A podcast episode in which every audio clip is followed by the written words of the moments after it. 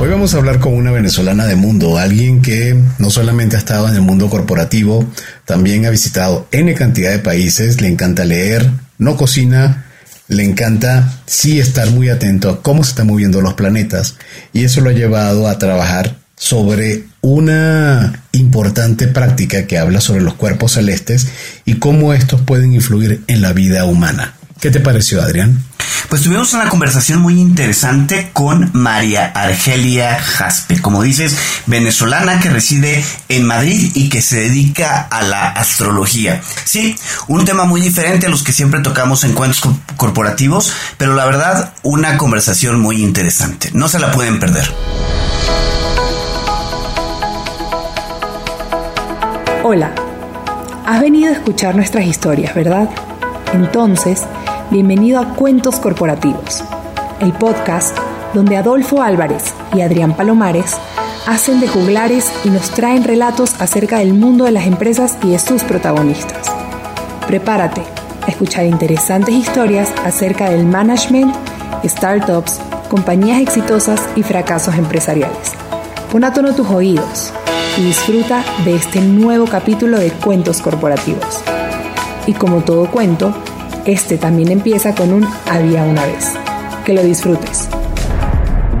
Adrián, el episodio de hoy sí que es un reto para nosotros. A ver, es un tema que no dominamos y que durante décadas ha sido muy cuestionado, la astrología. Nosotros crecimos en la época en la que se leía una sección del periódico El horóscopo según tu signo zodiacal y a su vez determinado por el día y el mes de tu nacimiento y aunque era muy popular y tentador, era bien difícil creer en ese pronóstico, aunque también todo dependía de cómo estabas de humor, ¿no? Si en algún momento tú leías, mira, hoy te va a pasar esto, decías, ah, seguro que me va a pasar. Pero al final esta es la visión que tenemos de lo que es la astrología. Oye, y, más allá de eso, ¿no? Hay historias, por lo menos en México, que la sección de los horóscopos se la daban a escribir al becario para que eh, inventara las cosas. La verdad es que, desgraciadamente, este tema de la astrología ha sido muy eh, mal utilizado, por llamarlo así. Así que tenemos mucho que aprender sobre este tema y sobre la visión desde la cual la astrología aborda todo el tema que no son los horóscopos. Pareciera que somos mucho más que un signo zodiacal. Yo ya he aprendido en la plática anterior y que la vida no está realmente determinada por una predicción diaria. ¿No? Podemos comenzar este tema diciendo que hay una relación entre la psicología y la astrología y de esto nos hablará nuestro invitado. Además nos encontramos también con el, cómo el estudio y la práctica de la astrología permite tomar conciencia acerca de la vida en etapas. Eso incluye la vida personal y la colectiva. Según este análisis podríamos entender mucho de los hechos actuales basado en los fenómenos históricos del pasado. Esto sería súper interesante de platicar con nuestra invitada de hoy para tratar de entender los hechos sociales y las noticias económicas que hemos leído recientemente. Vale mencionar que este podcast lo estamos grabando en finales de marzo de 2023, donde está en boga temas como la quiebra del banco de Silicon Valley, las protestas en Francia, la inteligencia artificial en el chat GPT, y no menos importante, lo que acaba de hace dos años comenzó, ya casi tres, que es la pandemia. Pues dejemos a nuestra invitada de hoy para que nos explique con más detalles todo este mundo de la astrología, la carta astral y no menos importante, lo que a todos nos llama la atención, la parte predictiva del tema. Así que comenzaremos este episodio diciendo, como siempre, nuestras palabras mágicas. Había una vez una niña nacida en Venezuela que se graduó de Bachelor of Science en el Trinity College de Burlington en Estados Unidos, con una maestría en Administración de Negocios en el mismo país. Trabajó como administradora durante 22 años, administrando derechos de autor y luego en la AFP, en la Agence France, France Press, para posteriormente en el 2005 graduarse de abogada en la Universidad Católica Andrés Bello en Caracas, Venezuela. Luego hizo una especialización en Derecho Marítimo que la llevó a desempeñarse como abogada marítima en la industria petrolera venezolana por varios años. ¿En serio vamos a hablar de astrología el día de hoy? Con ese perfil, pero bueno, resulta que la migración de su país, Venezuela, y la imposibilidad de convalidar su título universitario le llevaron a echarle mano hasta a lo que en ese momento era un hobby que había estudiado desde el año de 1991, la astrología. En el 2017 saca su primer proyecto, la página web Café Astrológico, y con ello vinieron cursos online de astrología, las consultas individuales y el manejo del contenido en sus redes sociales. María Argelia Jaspe desde siempre tuvo deseos de conocer y explorar el alma, humana, lo cual condujo al aprendizaje astrológico.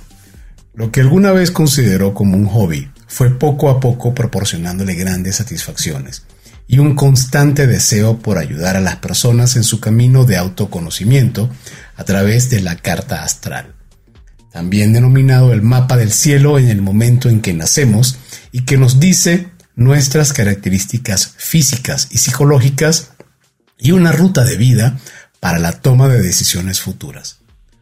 Hoy, en un ejercicio completamente distinto de su carrera corporativa, Argelia es una apasionada de la astrología y es gracias a sus estudios y ejercicios de tantos años lo que nos ayudará a entender estos conceptos en este episodio. Argelia, bienvenida a Cuentos Corporativos. Un gusto tenerte con nosotros. ¿Cómo estás? Muchas gracias por la invitación. Muy contenta de estar con ustedes y compartir un poquito de la información astrológica y bueno, eh, transmitir eh, que no, no es lo que está en los horóscopos de los periódicos, punto uno. De ahora luego les, cuento una anécdota de dónde viene eso, ¿no? Porque hay una anécdota y todo. Eh, sí, efectivamente, la, la reinvención o la resiliencia de la migración, pues después de haber estado trabajando muchos años, primero como administradora y luego como abogada maritimista, estuve un año en Panamá trabajando también en temas marítimos. En el camino, pues me salió la oportunidad de venirme a España legalmente, que tengo un hijo, uno de mis hijos, el menor vive acá. Y bueno, así hice y a empezar a, a buscar opciones. No pude convalidar los títulos, también a eso se unía que no tenía contacto, la edad, o sea, muchas cosas pues. No era viable para mí. Entonces dije, bueno, eh, si me toca ser astróloga a tiempo completo, eso es, pero eso sí, lo voy a hacer bien porque eh, es lo que yo sé hacer, o sea, estudiar y hacer las cosas bien y transmitir como es. Una cosa seria. Ok. Oye, Argelia, antes de entrar de lleno a todo este tema de la astrología, déjanos conocerte mejor en fuera del tema de la astrología, ¿no? Este, en tres minutos, Cuéntanos quién eres, qué te gusta hacer, si te gusta leer, viajar, cocinar. Déjanos conocerte un poco más fuera de la parte laboral, por llamarlo de alguna manera. Bueno, ya comentaron que nací en Venezuela, en Altagracia de Orituco, que es un pueblo en, el estado Guárico. Eh, me crié en Caracas, que me fui pequeña, soy la mayor de tres hermanos. Y mm, la verdad tuve la gran dicha de haber podido vivir en Canadá en mis años jóvenes, casada. Me casé y me fui a vivir con mi marido tenía una beca del gobierno de Venezuela eso abrió para mí un panorama muy importante de vida, no solo del aprendizaje de los idiomas, sino también de, vivir en otro país. Y luego, bueno, al regreso a Venezuela, pues conectarme eh, con las cosas que me gusta, que me gusta hacer. Me encanta leer, eh, soy una leyente apasionada, siempre digo que los libros en mi mesa de noche me acompañan es como siempre, nunca estás solo porque siempre tienes esa compañía. Cocinar si no se me da muy bien, de hecho mis hijos cocinan mejor que yo, gracias a Dios. Pero bueno, eso tiene su parte buena porque como ven que yo no cocino bien, siempre me invitan, ¿ves? Tiene su parte buena allí. Eh, me encanta viajar, y bueno, ahí sí te digo que es de lo que más me gusta. Y he sido afortunada porque he conocido muchísimos países, no, no me da miedo. Bueno, invento los viajes, tengo dónde llegar. Ahora con esta eh, diáspora venezolana, pues casi que uno tiene amigos en todos los países, en muchas partes por lo menos. Entonces ese sería como el breve resumen y ahora vivo en España. Vivo en un pueblo cerca de Valencia, cerca del mar. Wow, qué bonito. Ese es más o menos el, el super resumen. Tengo, recuerdo a una, a una ex directora de recursos humanos que me contrató hace muchos años, era alguien que luego eh, trabajó en, como directora de recursos humanos de Citibank y, y muy preparada. Y hoy en día, junto con su esposo, hicieron dos cosas en España también por este tema de la diáspora. Montaron una pizzería y se dedican al teatro. Estudiaron teatro y recientemente escribí un libro, eh, ahorita no recuerdo el nombre, pero va un poco de cómo la vida uno te va llevando a diferentes situaciones que difícil puedes imaginar, y menos cuando vienes de una carrera corporativa. Y entonces, bueno, al final uno pudiera pensar que puede sonar hasta un poco, em, si se quiere, conformista de decir, bueno, si el cielo te caen limones, haz limonada. Pero por otro lado también disfruta tu limonada y echar el azúcar que te provoca y el hielo que te gusta y que esté granizada. Dicho de otra manera, ¿cómo fue ese pasaje tuyo del mundo corporativo a lo que hoy en día te dedicas? Te, confieso que al principio me pegó mucho y me deprimí, porque creo que el cambio en mí fue un poco progresivo, porque siempre tuve como la esperanza de que iba a poder convalidar al menos el título de abogada. Tengo colegas que se graduaron conmigo en la Universidad Católica que así lo hicieron, pero es que yo entré acá a España justo cuando habían firmado algo que se llama el Convenio de Boloña, que es que unificó los pensum de los, de los países de la Unión Europea. Entonces, en vez de hacer con tú eh, siete materias, me pusieron a hacer 14. Derecho romano 1, 2, o sea, era prácticamente volver a estudiar la carrera y en ese momento yo tenía más de 50 años, no era viable. Entonces eh, me deprimió en un principio, hubo un cambio en mí inclusive en la manera de vestirme, en la manera de, abordar las cosas, o sea, me volví una persona mucho más simple en eso, ¿no? Eh, en tener cada vez menos porque para qué, ya no, no lo necesito. Eh, de hecho, cuando voy a comprar algo digo, bueno, me compro esto, pero ¿para qué? Si, ¿Cuándo me voy a poner yo eso? Cartera, no. Y vivo una vida bien simple, de verdad, y me gusta, lo disfruto. creo que entendí que hay otros valores, eh, disfruto mucho ir al mar, la tranquilidad, el hecho de tener seguridad, el hecho de tener eh, cosas diferentes que hacer al aire libre y poder disfrutarlas. Ahí hubo un cambio de una cosa por otra y sobre todo que yo trabajo ya sin horario. Entonces eso sí que representó un, un cambio importante en mi vida. Pasé toda mi vida cumpliendo horarios, trabajando en oficinas, ¿no? Entonces, mm, como estoy en España, la mayoría de, mi, de mis consultantes están en América.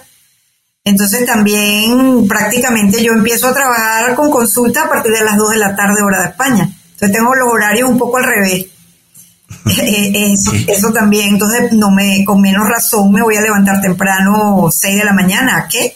Si es que no voy a hacer nada. ¿Mm? Entonces, eh, ha sido un cambio, de verdad que sí. Oye, Argelia, y a ver, ¿cómo inicia tu pasión por la astrología? ¿Eras de las adolescentes que leían los horóscopos desesperadamente? ¿O cómo, cómo te metes en este tema de la astrología de forma inicial? Te cuento que no, nada de eso. Em, yo trabajaba en una disquera que fue muy famosa, de artistas famosos en Venezuela, cantante, y tenía mucho estrés. Yo era gerente de regalías en esa época de Rock ¿no? Entonces, veo un anuncio de prensa que dice se dan clases de astrología, clases comienzan tal día. Y yo digo, oye, pero esto está muy bueno para yo desestresarme, hacer algo que no tiene nada que ver con lo que yo hago, porque bueno, hay gente que tiene habilidades manuales, yo no tengo esas habilidades, entonces tenía que hacer algo de corte intelectual, que es lo que a mí me gusta. Y me metí en ese curso, pero como quien se mete en un curso de, de costura o de lo que sea. Y lo que nunca supe era de que me iba a quedar ahí. Eh, empecé como un hobby, como algo los sábados, recuerdo que negocié con, con el que era mi esposo, quédate tú con los niños, ya estaban pequeños, mientras yo voy a mis clases de 2 a 4. Y así fue, y ahí cuando menos acuerdo ya llevaba dos años estudiando. Y luego más y más, después empecé a venir, ya en el 2012, 2013, empecé a venir a los congresos ibéricos a España, eh, vinculación con, con, otra gente, después me entrevistaron una vez en radio y así empecé, pero yo, claro, yo tenía mi trabajo formal, esto era como el hobby, hasta que hago realmente lanzarme en la piscina totalmente, ya colgar los títulos, literal, y dedicarme a, esto, pues, a, la astrología, pero entonces, como les digo, me hice la página web, me ayudó un compadre en Venezuela, mi compadre Jorge Dakovich, Luego empecé a preparar unos cursos, me acuerdo un verano, hice una investigación, tuve dos meses trabajando en esa investigación para hacer los cursos y grabarlos, algo que era en aquel momento inclusive de avanzada, porque eso fue en el 2017. todavía no estábamos tan digitalizados en, el aprendizaje como ahora. Y empezar a vender esos cursos, eh, atendía las consultas, ya yo atendía por, por en esa época por Skype. Y luego, claro, el Zoom llega con la pandemia y todo lo que ya, ya sabemos, pero yo tenía años en eso porque tenía toda la consulta afuera y grababa también con un grabador y les mandaba las cartas, el audio y por WeTransfer, o sea, ya yo estaba bien tecnificada en ese sentido. Luego llega eh, la posibilidad de, unirme a la UILA, que es la Universidad Internacional Latinoamericana de Astrología, fundada por Tito el rector, que yo lo conocí en Caracas en el 2010, que daba cursos, es un astrólogo español, que trabaja astrología clásica, que es la astrología de los orígenes, la astrología que vino de Babilonia, de Grecia, este, de los árabes sobre todo, y entro yo en contacto con esa astrología clásica y de los árabes que es infinito el, material, es como que no terminas nunca de estudiar. De hecho, no terminas nunca de estudiar. Es siempre aprendiendo cosas nuevas, lo que mandó a traducir el rey Alfonso el Sabio en el siglo X, el periodo de oro de la astrología, que fue entre el siglo X y el siglo XII en España. Entonces, bueno, la, combinación de las tres culturas, ¿no? En los árabes, los, cristianos y los judíos, eh, había una escuela de traductores en Toledo. Entonces, todo ese es un mundo, pues. Y me, decía uno de ustedes, creo que, no sé si fue eh, Adolfo, que, bueno, que la astrología la gente la vea menos y tal, pero bueno, eso no es desde ahorita, eso tenemos 500 años de, de persecución desde que entró una bula papal y se prohibió. Y bueno, fue perseguida por la Inquisición, entonces claro, la astrología que se mantuvo o la que se preservó fue aquella que guardaron los masones, los rosacruces y que viajó a América. Pero la astrología tradicional, eh, mucha de esa se perdió y inclusive en recientes épocas, en los 90, en los 80, encontraron algunos libros importantísimos escritos en árabe, otros en catalán, en el Escorial. Y ahí empezó un trabajo de traducción de esa información. Entonces ha sido como todo un bien interesante, la verdad. Ahora vamos a empezar entonces por el principio. ¿Qué es la astrología? La astrología, bueno, hay varias definiciones, pero en principio sería ver el arte de ver al cielo y observar cómo esas eh, influencias planetarias afectan a los seres vivos, porque no solo nos afectan a nosotros, sino también las plantas, los animales, todo, porque hay un principio hermético que dice, como es arriba es abajo. Ya en la época de los griegos, Aristóteles y todos ellos hablaban de eso, los estoicos. Entonces, evidentemente, si hay una influencia arriba, pues te afectará a ti como ser humano. Si afecta a las mareas, por ejemplo, la luna, afecta a las mareas, imagínate cuánto puede afectar a los seres humanos que somos 80% líquidos, por ejemplo, ¿no? Entonces, em, eh, la astrología está basada en los ciclos, los ciclos del Sol, los ciclos de la Luna, las fases de la Luna, los ciclos que se dan de los planetas. Entonces, el, ser humano, eh, desde tiempos inmemoriales, veía el cielo, además lo veía como algo que lo sobrecogía, que era más, más grande que él. Entonces observaban que siempre el sol salía por el este, se ponía por el oeste, que en unas épocas del año salía más temprano que en otras, que la estrella Sirio, por ejemplo, coincidía su salida con las crecidas del Nilo y empiezan a hacer registros. Y esos registros ven año tras año cómo se cumplen. ¿Ok? Ese es como el nacimiento de la astrología, empieza allí, los, los egipcios hicieron un gran trabajo también. Entonces, en esa época y por su parte, las culturas mesoamericanas hacían lo mismo también, porque hay registro de los mayas donde ellos trabajaban con el ciclo sinódico de Venus, por ejemplo. Inclusive predecían los eclipses. Este, entonces, digamos que eh, puede que esté hasta en el inconsciente colectivo del ser humano ver al cielo buscando respuestas, ¿no? Buscando respuestas de cómo me puede ir a mí, qué puedo hacer yo, pero en principio eh, la astrología fue eminentemente utilitaria para la agricultura. ¿Qué quería saber el hombre, una persona en Mesopotamia? Si iba a haber sequía, si iba a haber lluvia, si iba, cómo les iba a ir en la cosecha. Igual podía pasar en, la cultura maya o los incas, que todos desarrollaron su, su parte de investigación del cielo, ¿no? Entonces eso hoy en día, pues claro, en esa época eran los siete planetas, los que son visibles, hasta Saturno. Ellos no podían ver más allá. Y además se creía, hasta la época de, Copérnico, y, este, que el centro de la Tierra, o sea, que la Tierra era el centro de todo.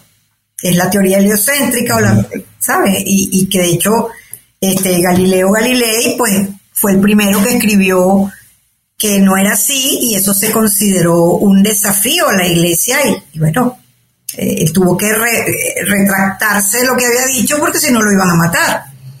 500 años después la iglesia le pide perdón, ¿no? Que por lo menos hubo un resarcimiento allí, ¿no? Eh, entonces, claro, hay como eh, los ciclos que vas viendo de los planetas, siempre el sectenario era el que daba más información para los antiguos y los ciclos de Júpiter y Saturno, al ser los planetas más lejanos, eran los que marcaban los cambios de reino, las invasiones o cosas importantes. Se conoce como el ciclo Catún, lo llamaban los mayas con K. El Catún, de hecho, en Tulum hay un parque que se llama el Parque del Aire o del Viento, el Museo del Mar, el Parque del Viento, y hay un, homenaje a ese Catún yo lo llegué a ver en una de esas que fui a México, claro, porque obviamente si tú eres astrólogo, tú te andas fijando de, las cosas que tienen que ver con, tu tema, ¿no? Es como, o, sea, como los médicos van a ver qué enfermedades hay en tal lugar o los abogados ven las leyes, o sea, es que creo que es imposible no hacerlo. Yo, por ejemplo, la otra vez estuve de visita en un lugar acá en Europa y me fijo en la iglesia y estaba, había un vitral y el vitral tenía los 12 signos del zodíaco. Yo le tomé foto. Entonces, es decir, eh, y es del siglo XII. Entonces tú dices, mira, estaba allí, ¿sabes? En Francia fue eso, hace un tiempo. Entonces, es como que la astrología forma parte de la vida porque está intrínseca a la naturaleza y los siglos son de la naturaleza. Entonces, eh, cuando tú quieres ver, por ejemplo, cómo se va a comportar, no sé, em, si tú quieres hacer una predicción, porque yo, yo considero que la astrología es eminentemente predictiva, aunque hay algunos colegas que dicen que no. Claro que sí, la, astrología siempre se usó para predecir, pero hasta tiempos recientes solamente se le hacía al rey y a la corte y a los, a los papas, ¿no? porque el resto de la gente no, no, tenía, ni sabían su hora ni nada. Y era un trabajo súper complejo, ¿no? Entonces, porque había un, un dicho que, que, decía que como le iba al rey, le iba al reino, que también se, es un aforismo que es como juicio general anula particular. Entonces, si tú, por ejemplo, eh, le haces, yo le hago la carta a alguno de ustedes que está en México, ustedes pueden tener una carta maravillosa, pero ustedes están bajo el juicio general del presidente de México. Y si a él le va mal, pues a México le va mal. Es lo que nos pasa a nosotros en Venezuela también, o aquí en España, o, los que están en Rusia. A ese punto quería llegar, a, Entonces, Argelia. Eh, sí, eh, por lo que he leído y lo que revisé previo a la, a la, a la grabación con, hoy contigo, encontré lo que bien mencionas, ¿no? Que la astrología tiene que ver con la manera en que los cuerpos celestes, palabras más, palabras menos, influyen en la vida humana. Ahora, creo que donde radica, y tú lo comentabas hace unos minutos, creo que donde radica siempre el punto de discordia es, eso es en este momento, pero ¿cómo puede tener un elemento predictivo algo que estamos hablando, nadie va a dudar de cómo la luna influye en las mareas. Pero eso, ¿cómo se proyecta a meses, años de aquí a, lo que puede ser la carta astral, por ejemplo? ¿Cómo, ¿Cuál es el basamento para poder dar soporte a esa teoría? Muy buena tu pregunta. Eh, te, te contesto lo siguiente. La carta natal es tu foto del cielo cuando naces. Eso no cambia. ¿Ok? Esa es tu huella digital. Cada ser humano es único. ¿ok? Pero el universo sí se sigue moviendo. Y como ya te comenté, la astrología son ciclos, estudio de los ciclos. Entonces tú sabes que cada 29 años Saturno va a pasar por el mismo signo, porque ese es el ciclo de Saturno alrededor del Sol. El de Urano es 84 años. El de Júpiter es casi 12 años. Entonces ya tú ahí puedes predecir, porque tú sabes más o menos cuándo va a ocurrir ese, cuándo va a llegar ese planeta al punto inicial donde tú lo tenías cuando naciste, marcando un ciclo nuevo para ti, y puedes ver más o menos qué otras cosas hay y eso te toca en tu carta natal. Hoy en día, con el advenimiento de los programas de informática, esto se hace mucho más fácil, porque las cartas se calculan. Yo llegué a estudiar a mano. Me acuerdo que tenía un lápiz bicolor azul y rojo y con los lápices dibujábamos los aspectos. Y la dibujábamos, y lo único que teníamos era unos cálculos de un programita que se llamaba Special One, que era de un matemático suizo de apellido Mars. Eso era lo que teníamos en el año 91. Pero luego en los nove, finales de los 90 entró, y ahorita hay cantidad de programas que te dibujan las estrellas fijas, que te, te dibujan los atacires, te dibujan todo, te lo dibujan los armónicos, porque es todo un mundo, ¿no? Pero volviendo al tema predictivo, lo más básico es tener un libro de efemérides.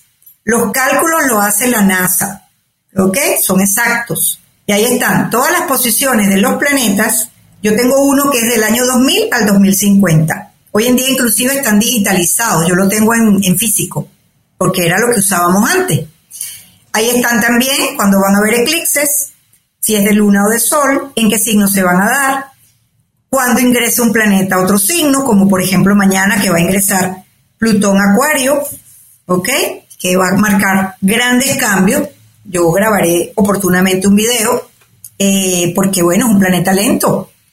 Eh, es importante, los cambios se dan a nivel mundial cuando hay movimientos de planetas lentos, que son los que van a marcar como grandes pautas, ciclos mayores que se llaman. Mañana es, mañana entonces entra Plutón en Acuario. Entra en Acuario, se queda tres meses, en julio se pone retrógrado de nuevo a Capricornio y, luego de eso entrará directamente en Acuario el año que viene y se queda 22 años en Acuario. La última vez que estuvo en Acuario, pero no estaba descubierto todavía, porque eh, Plutón fue descubierto en 1930 por un astrónomo llamado Percy Lowell, norteamericano, em, pues la última vez que estuvo en Acuario fue la época del iluminismo y posterior a la Revolución Francesa. Entonces, creemos que viene un cambio muy importante en temas relacionados con la ciencia, con el manejo de la tecnología, ya estamos viendo los, los inicios de la inteligencia artificial, pero Plutón siempre trae algo de dolor, o sea, no es, no es algo que va a venir fácil, es algo que viene con derrumbar estructuras para construir unas nuevas. ¿Ok? Es sacar todo de abajo, yo, yo limpio, hazte de cuenta que Plutón es como que si tú tienes un campo lleno de árboles y entra una máquina taladora, tala todo, lo deja planito empezar de cero. Eso es Plutón, poniéndote ese símil, ¿no? poco para que lo entiendas mejor. Entonces, las predicciones se hacen sobre tu carta natal y hay muchas técnicas. Está la técnica de los tránsitos, que es como la más básica, que es ver lo que hay arriba en tu carta. Entonces, ahorita, por ejemplo, Júpiter está transitando el signo de Aries, entonces hay que ver a cuántos grados está y qué toca en tu carta. Porque en este momento estará tocando a aquellos que nacieron en el primer decanato, segundo decanato de Aries.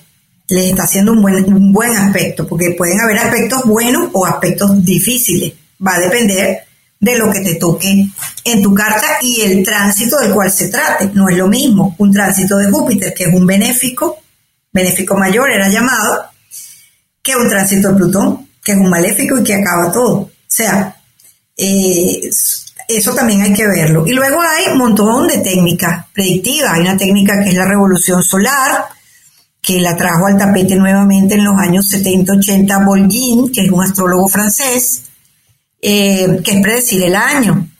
Es ver dónde cumples año tú, cómo te va a ir ese año.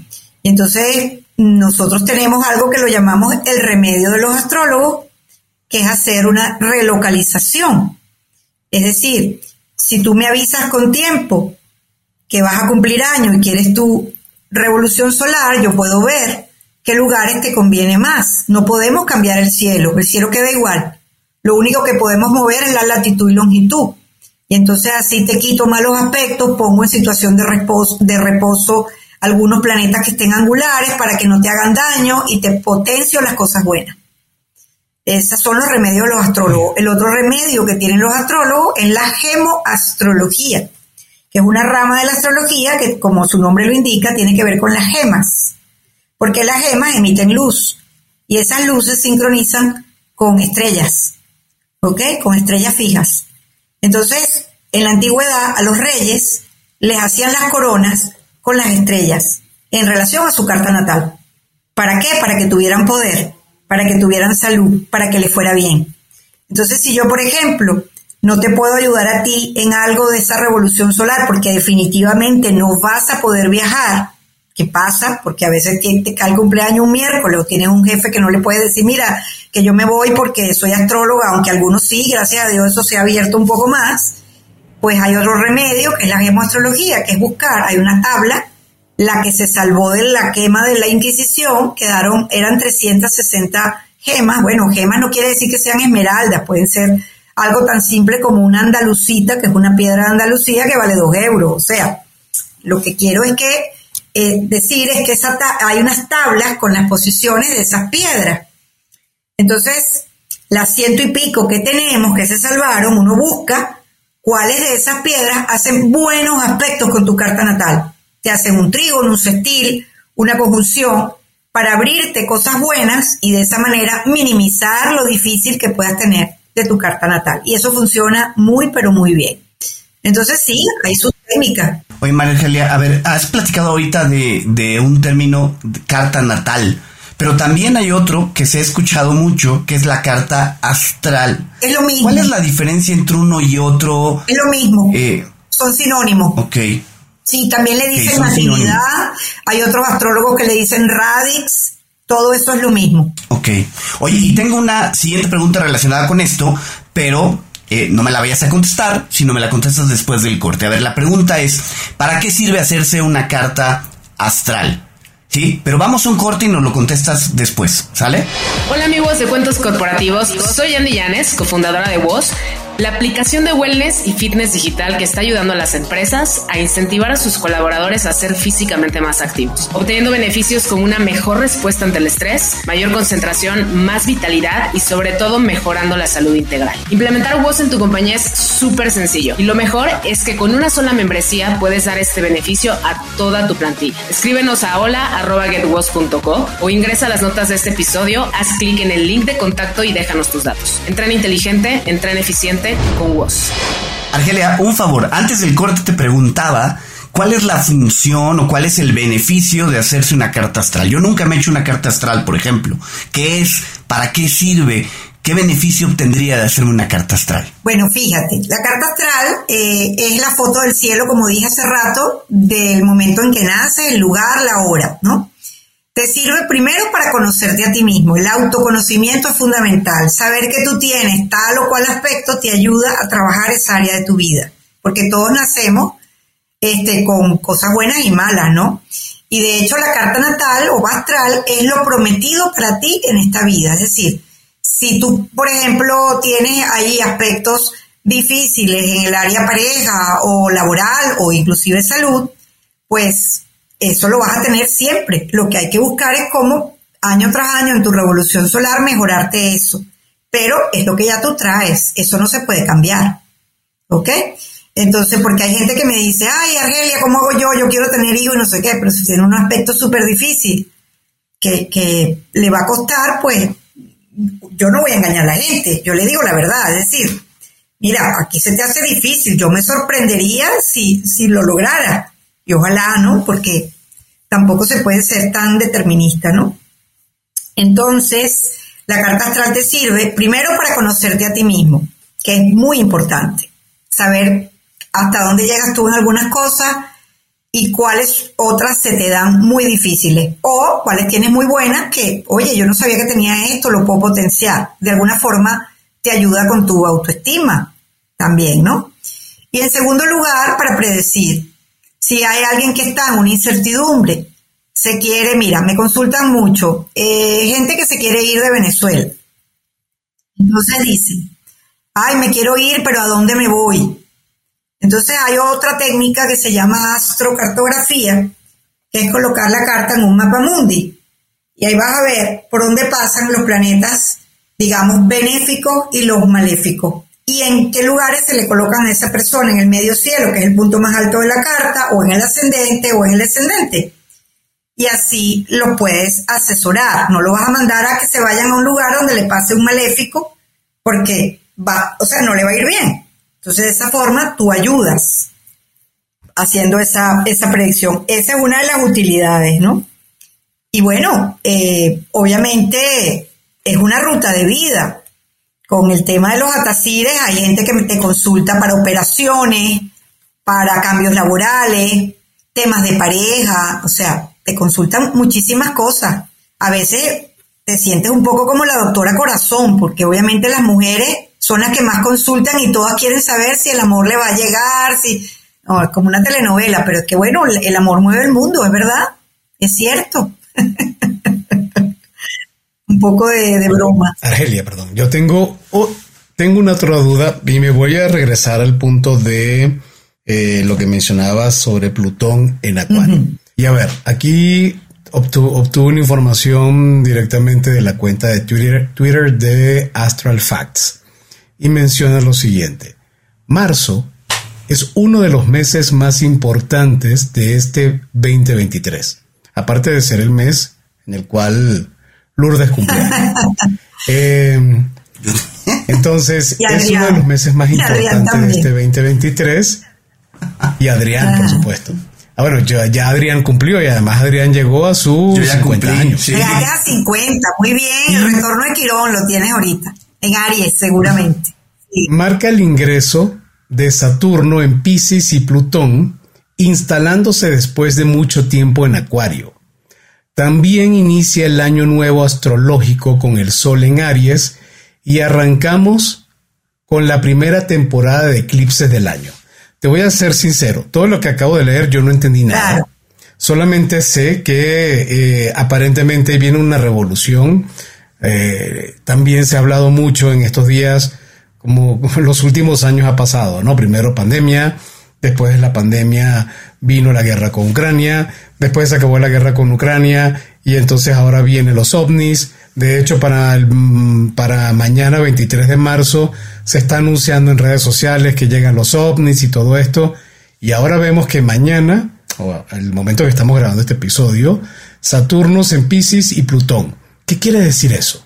¿Y qué, qué, qué podemos esperar con todo esto que se está mencionando de cómo va a cerrar marzo? ¿Qué, ¿Qué debemos hacer y qué no deberíamos hacer en marzo? Fíjate que muy movilizado el mes con muchos eventos, ¿ok? Todo eso que enumeraste son eventos astrológicos cada vez que un planeta cambia de signo, pues empezará un nuevo ciclo que afectará a los nacidos en ese signo, sea para bien o para mal, ¿no? Depende si el planeta, como dije hace rato, los árabes le daban esos nombres, ¿no? Maléficos llamaban ellos a Marte y a Saturno y benéficos a Júpiter y a Venus. Y eso tiene que ver porque hay una cosa que se llaman las cualidades primitivas, que son las combinaciones de fuego, tierra, aire y agua, y eso ya viene inclusive los humores, ya hablaba de eso Aristóteles, ¿ok? El sanguíneo, el colérico, ¿ok? Este, y Saturno y Marte, al ser secos y Saturno frío, son menos proclives a que se dé la vida. Y al ser difícil la vida, por eso eran llamados maléficos. En contraposición, Júpiter y Venus se consideran eh, húmedos, entonces era más factible la vida. Ya sabemos que la vida viene del agua. Cada día se sabe más eso, ¿no?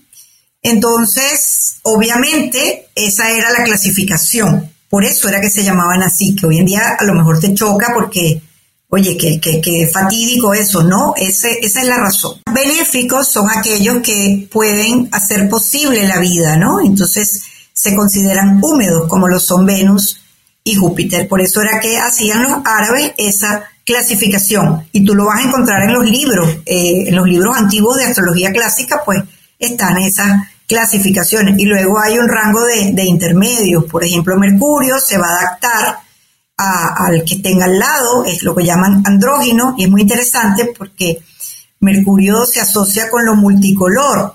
Y fíjense que esa es la bandera de los movimientos LGTB, ¿no? Entonces es, como interesante, pareciera que está como en el inconsciente colectivo, ¿no?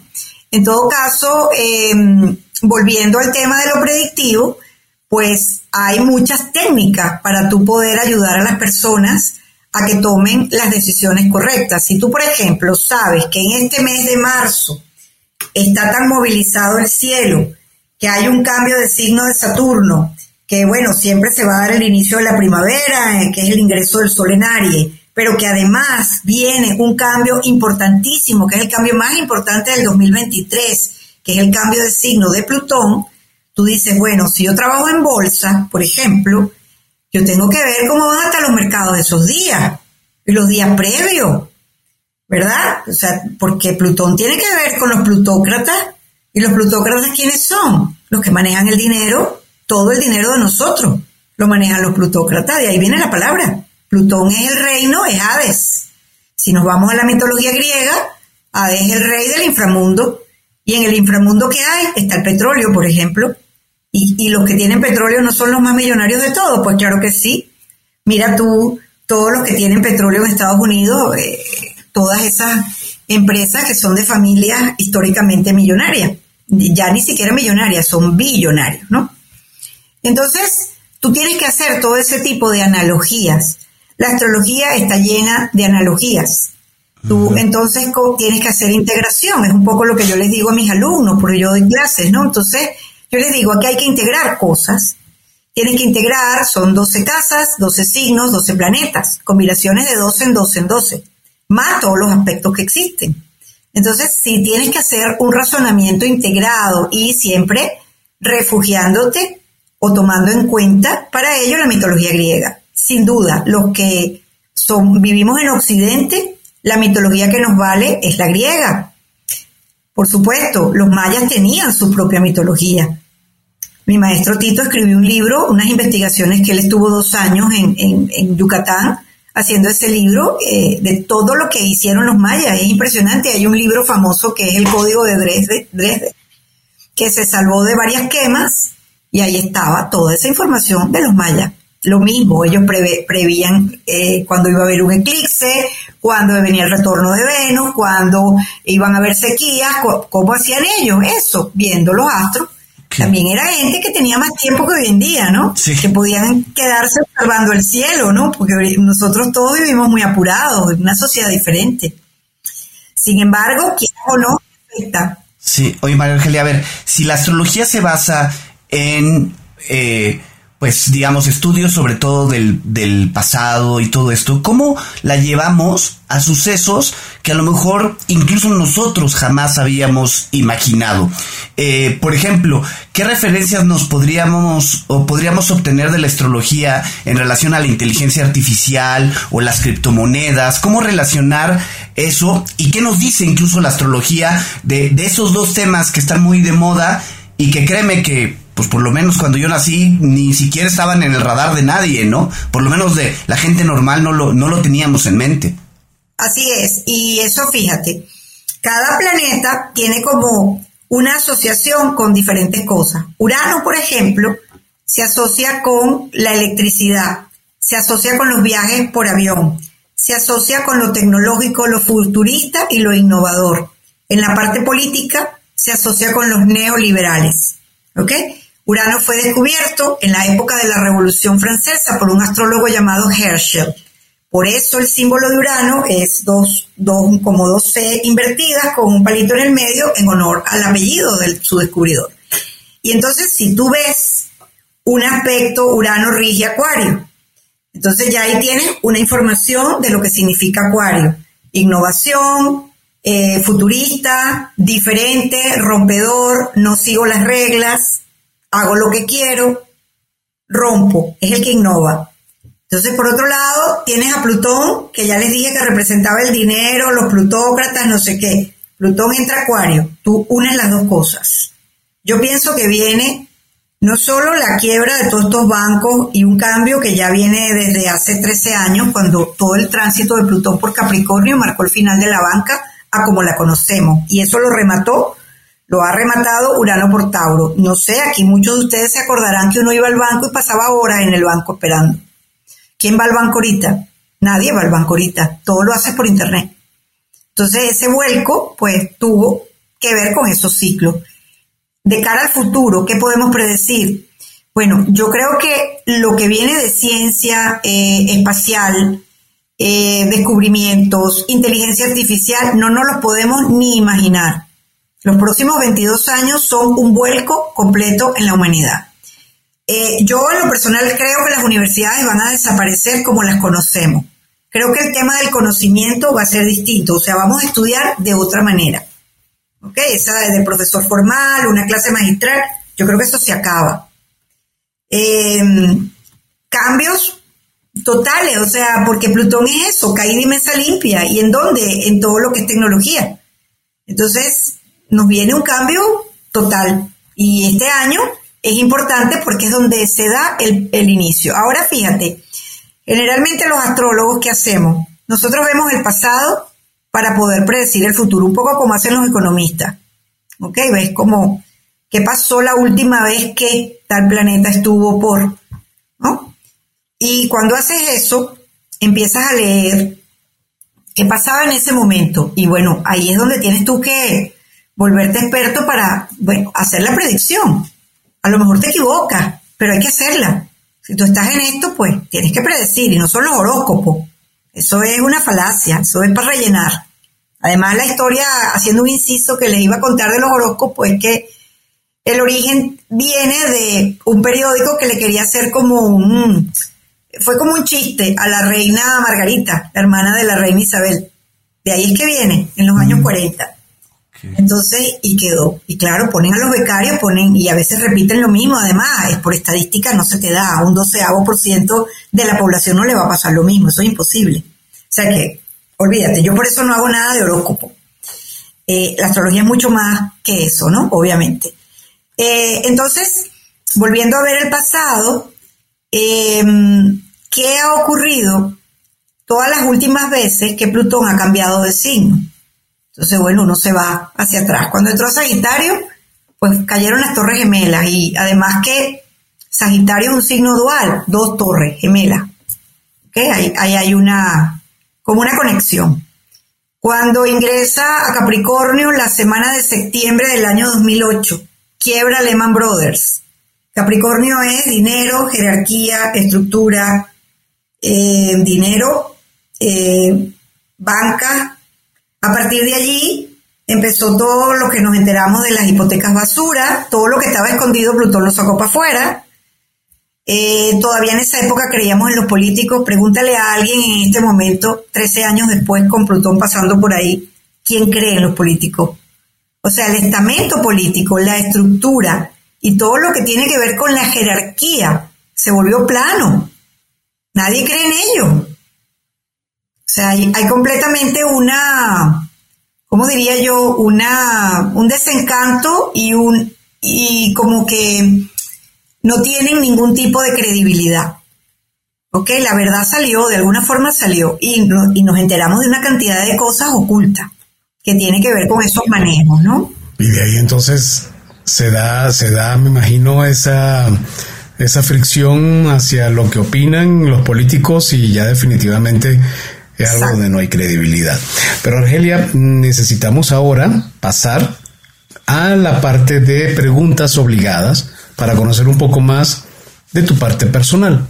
Y aquí quería preguntarte, ¿te gustan los cuentos? No, claro. ¿Cuál es tu cuento tus cuentos favoritos o tu autor de cuentos favoritos? Bueno, eh, creo que todos cuando somos niños pues nos leen cuentos. Nosotros allá en Venezuela pues los cuentos de Arturo Pietri o o alguno, Alejo Carpentier, el cubano, también leí cuentos de él, eh, y más que todo ahora, hoy en día, novelas, ¿no? Leo muchas novelas.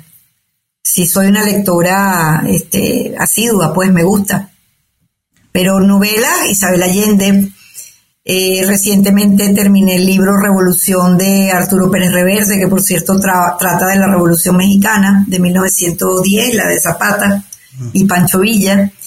Después leí otro que se llama Operación Kazán, que es de un periodista acá español de apellido Vallés, que trata de, todo el mundo de los espías rusos. Sí, siempre leo. Cuentos, novelas, poesía, tengo muchas amigas poetas alrededor. La verdad que sí, sí me gusta leer. Oye, Argelia, ¿y en relación a algún libro que recomiendes, pues, ya que hemos hablado de astrología, ligado con el mundo de astrología, alguno que nos puedas recomendar? Oye, eh, como para empezar, dices tú, como para familiarizar, Bueno, el libro de Linda Goodman, yo creo que ese libro nunca pasará de moda. Uno rojo grande, así que de los 80. Yo creo que ese libro te introduce en lo que es la astrología. ¿Cómo se llama? Eh, creo que se llama Los signos del zodíaco y las estrellas, algo así. De Linda Goodman. Yo creo que ella ya murió, una astróloga norteamericana. Sí. Ese libro fue famosísimo en los 80. ¿Y alguna, hay alguna aplicación para el teléfono que bien uses de manera regular o incluso puedas recomendar vinculado a la astrología? Tengo la de las horas de los planetas. Tú sabes que los planetas tienen diferentes horas. Entonces tú utilizas esa información para firmar un contrato, para hacer un programa, para diferentes cosas. Ese es el único que tengo. Porque ni los de astrología los tengo porque me ocupan mucha memoria y, y no, no los tengo. También un poco para poner algo de límite eh, entre el trabajo y el placer, porque si no, entonces estoy todo el día viéndole las cartas a todo el mundo y no, no sirve, pues. No es así. Oye, dos o tres emprendedores españoles, latinoamericanos, que consideres que están marcando tendencia, a lo mejor alguno de ellos que, que la astrología lo, lo tenga pues de alguna manera con un camino propicio, como hemos platicado? Eh, bueno, yo creo que hay, hay, varios proyectos de, de los colegas astrólogos. Bueno, estaba mi amiga Jacqueline Rivas, que tiene la cara de la astrología. Ella hizo un video en la época de la pandemia, donde estuvimos más de casi 100 astrólogos dando la feliz Navidad y tal. Yo creo que eso fue algo importante porque trató como de unir al gremio, ¿no? Eh, ella es periodista y claro, se, y astróloga, entonces como para ella fue un poco más fácil integrar esas dos cosas, ¿no? Em, mira, aquí en, España hay muchos emprendimientos, no te sabría decir puntualmente cuál, pero hay mucha gente con cosas de comida, con cosas de innovaciones en diferentes áreas eh, en su resiliencia. Pues un poco como hice yo con astrología, bueno, la gente de, diferentes carreras haciendo proyectos. Está esta niña goizuda que hace, eh, ella fue mi, Venezuela, mi mundo, viene de ese mundo, pero es periodista y tiene un programa muy bueno donde eh, le da cabida a todos los emprendimientos de los venezolanos en España, ¿no? Que hay una comunidad bastante grande acá. Y, bueno, eso sería. Argelia, ¿y si alguien quisiera contactarte, bien para seguir, eh, no sé si en redes sociales, pero es muy activa, o incluso si quisieran contactarte para pedir que los ayudes con su carta astral, ¿a dónde podrían contactarte? Mira, tengo las cuentas de Instagram que es arroba café astrológico allí me pueden ubicar. También, eh, bueno, pueden visitar mi página web www o www, como dicen acá en España, eh, cafeastrológico.com. Ahí hay un desplegado de testimonios donde las personas que se han hecho la carta conmigo de, de forma voluntaria han escrito, de forma voluntaria, no son comprados, son testimonios. bueno, porque ahora compran seguidores y compran cosas, bueno, yo no este, hacen eso, pues escriben allí y bueno, ahí pueden ver más o menos de qué se trata, ¿no? Es, esa parte. Y bueno, próximamente voy a aprovechar la cuña. Eh, voy a dar un taller de astrofinanzas. Es decir, las finanzas eh, vistas desde el punto de vista de la astrología. ¿Cuál es el mejor momento para abrir una empresa? ¿Cómo haces tú para escoger personal? Algo que contabas tú al inicio de la, de la conversación de una amiga que trabaja en recursos humanos, no sé qué, bueno, tú puedes reclutar viendo el perfil astrológico de las personas. Si tú tienes a alguien que es Tauro y a otro que es Géminis, que es el típico ejemplo que ponemos, y pones al Tauro a salir a vender y al Géminis en el escritorio en la oficina, te va a salir al revés. Pero si tú pones al Géminis afuera a vender y al Tauro lo dejas quietecito en el escritorio organizando otras cosas, va a ser lo mejor que puedes hacer. porque va con la naturaleza, el tipo de trabajo de cómo es uno. Son los 12 arquetipos, ¿no? De, de las personalidades, ¿no?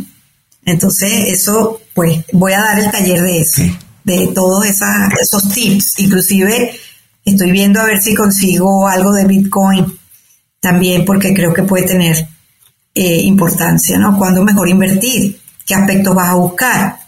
Ok. Eh, que, tienen las cartas de los que son líderes, este, qué aspectos tienen en común. Eso hay que verlo.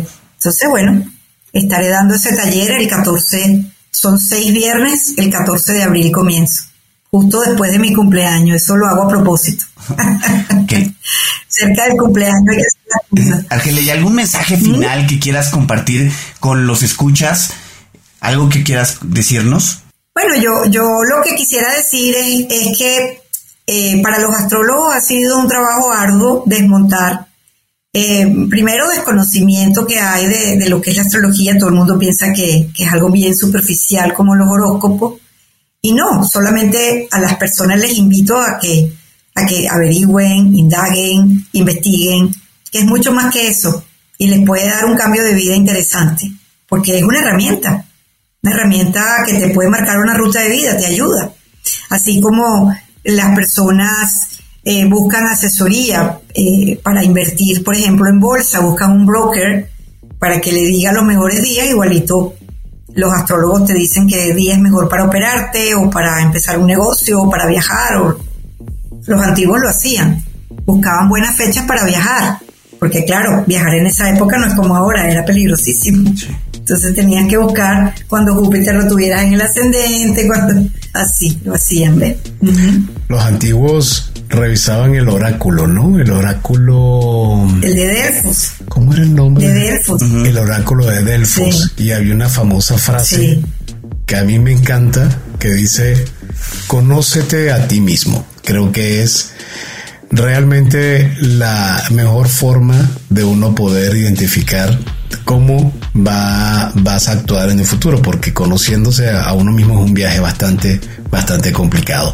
Pero bueno, muchísimas gracias, María Argelia Jaspe, por habernos acompañado y a ustedes por habernos escuchado. Si te gustó este episodio, por favor no dudes en suscribirte a tu plataforma y calificarnos con cinco estrellas. Te invitamos a escuchar nuestro programa Cuentos Corporativos Radio a través de la señal digital de Radio Mex, la radio de hoy, los martes y jueves de 8 a 9 de la noche, hora de la Ciudad de México, en www.radiomex.com.mx. Y recuerda revisar y escuchar episodios seleccionados de cuentos corporativos a través de Neo, la revista especializada en negocios. Nos encontrarás en www.revistaneo.com. Y como siempre decimos, las empresas, sin importar su origen, razón de ser o tamaño, tienen todas algo en común están hechas por humanos. Y mientras más humanos tienen, más historias que contar. Y todo cuento empieza con una vía una vez. Nos escuchamos en el próximo capítulo. María Argelia, muchísimas gracias. Gracias. Gracias por todo. Bye. Gracias por habernos acompañado en este capítulo de Cuentos Corporativos. Ojalá que esta historia haya sido de tu agrado y sobre todo que te lleves ideas y experiencias que puedas aplicar en tu propio universo empresarial. Esperamos que nos escuches nuevamente y recuerda, todos los cuentos comienzan con un había una vez. Hasta la próxima.